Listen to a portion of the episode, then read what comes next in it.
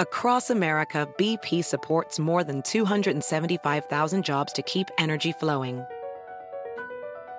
Jobs like updating turbines at one of our Indiana wind farms and producing more oil and gas with fewer operational emissions in the Gulf of Mexico. It's and, not or.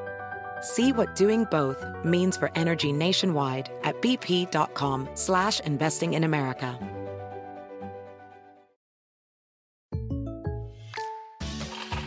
Selling smoothies is what I do, but for small business insurance, I chose my State Farm agent. He's a small business owner too, so he knew how to help me personalize my policies. Like a good neighbor, State Farm is there. Talk to an agent today. Es noticia en NTN 24. Hola, soy Moisés Naim y usted está escuchando una parte de mi programa de televisión.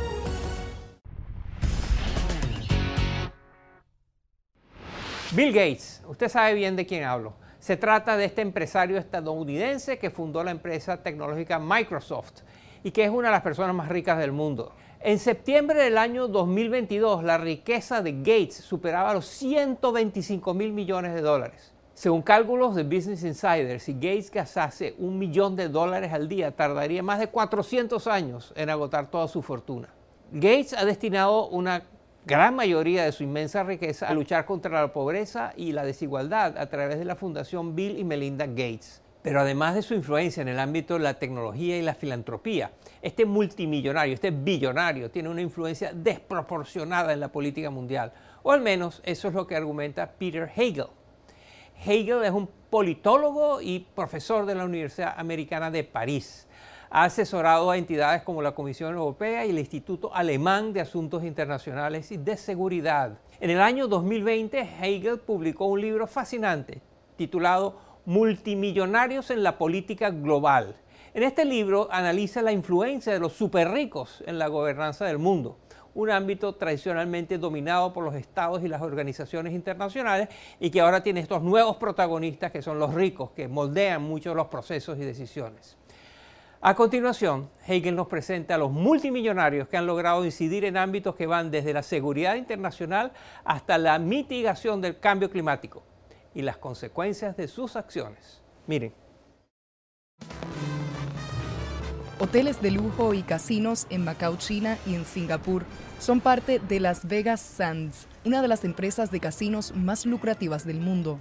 Fue fundada por el estadounidense Sheldon Adelson, quien ocupaba el puesto número 28 en la lista de mil millonarios de Forbes cuando falleció a los 87 años de edad en enero de 2021. Y no solo dejó su huella en la industria de los juegos de azar, en su natal Estados Unidos, Adelson destinó más de 90 millones de dólares en 2012 y más de 122 millones de dólares en 2018 para promover a candidatos del Partido Republicano. También fue un gran partidario del expresidente Donald Trump, asistiendo incluso a su toma de posesión en 2016.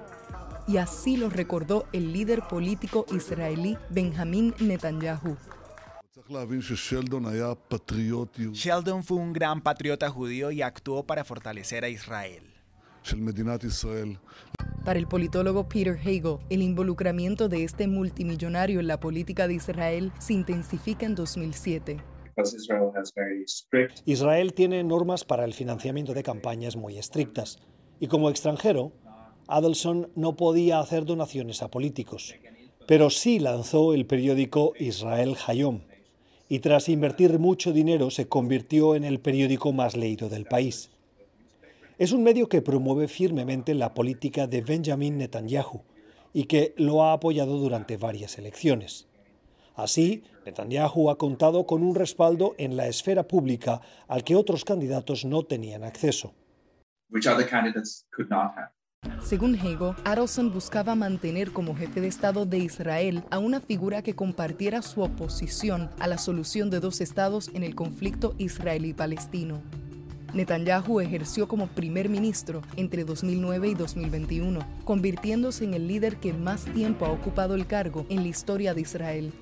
En 2022 volvió a ser elegido. Sin embargo, cuando se trata de ejercer poder político en el panorama internacional, ningún otro empresario en el ámbito mediático parece superar a Rupert Murdoch, Se trata del magnate nacido en Australia que ha sido descrito como el dueño de las noticias. Su empresa News Corporation controla cientos de medios en todo el mundo, incluyendo en Australia, Estados Unidos y Reino Unido. En su libro, Hegel detalla investigaciones que demuestran que los diarios y canales de televisión de Murdoch en estos tres países han logrado influenciar desde la opinión pública sobre la guerra en Irak hasta las elecciones. Durante años, sus periódicos en Inglaterra se han opuesto abiertamente a la integración europea. El diario The Sun, por ejemplo, apoyó el Brexit o la salida del Reino Unido de la Unión Europea agresivamente, gastando hasta 96 mil libras en pancartas asociadas. Muchos analistas aseguran que la agenda anti-Europa que los medios de Murdoch impulsaron durante décadas sentaron las bases para el triunfo del Brexit.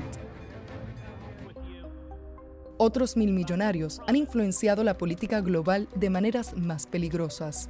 Consideremos a los magnates del petróleo Charles y David Koch. Este último falleció en 2019, pero su legado se mantiene vivo.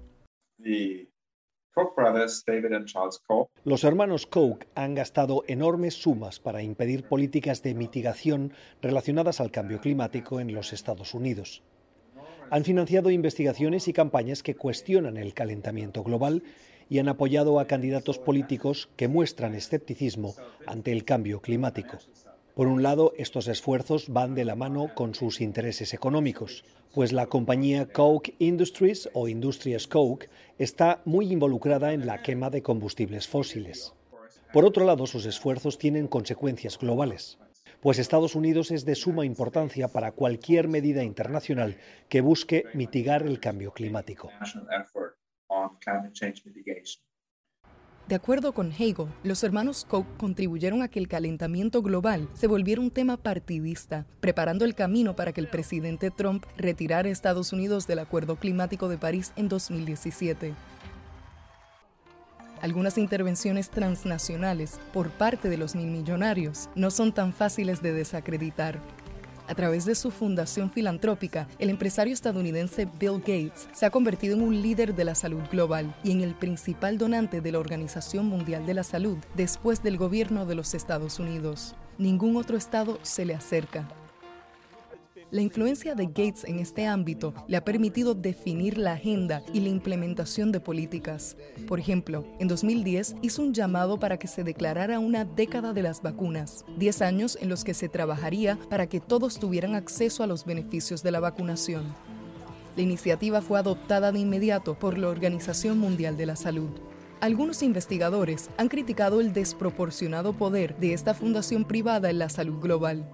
Aún así, es difícil imaginar que el planeta sería mejor sin los esfuerzos de Bill Gates, quien no tiene planes de abandonar sus ambiciones.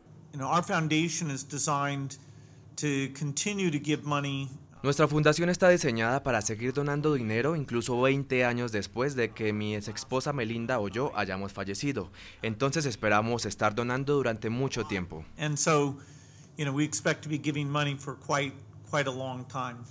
En 2020, la ONG Oxfam anunció que los mil millonarios del mundo poseen más riqueza que un 60% de la humanidad. En este contexto, Hegel subraya la urgencia de prestar más atención al rol de los ultrarricos en la política mundial. Esto es Efecto Naim. Lo puede ver todos los domingos por NTN 24 a las 6 de la tarde en Washington a las 6 de la tarde en Bogotá y a las 3 de la tarde en Los Ángeles. Across America, BP supports more than 275,000 jobs to keep energy flowing. Jobs like building grid-scale solar energy in Ohio and producing gas with fewer operational emissions in Texas. It's and, not or. See what doing both means for energy nationwide at bp.com slash investing in America. Jake from State Farm here, hanging out with Mel's Mow and Grow. Mel chose State Farm for small business insurance because his local agent is a small business owner too. So she knew how to help him personalize his policies.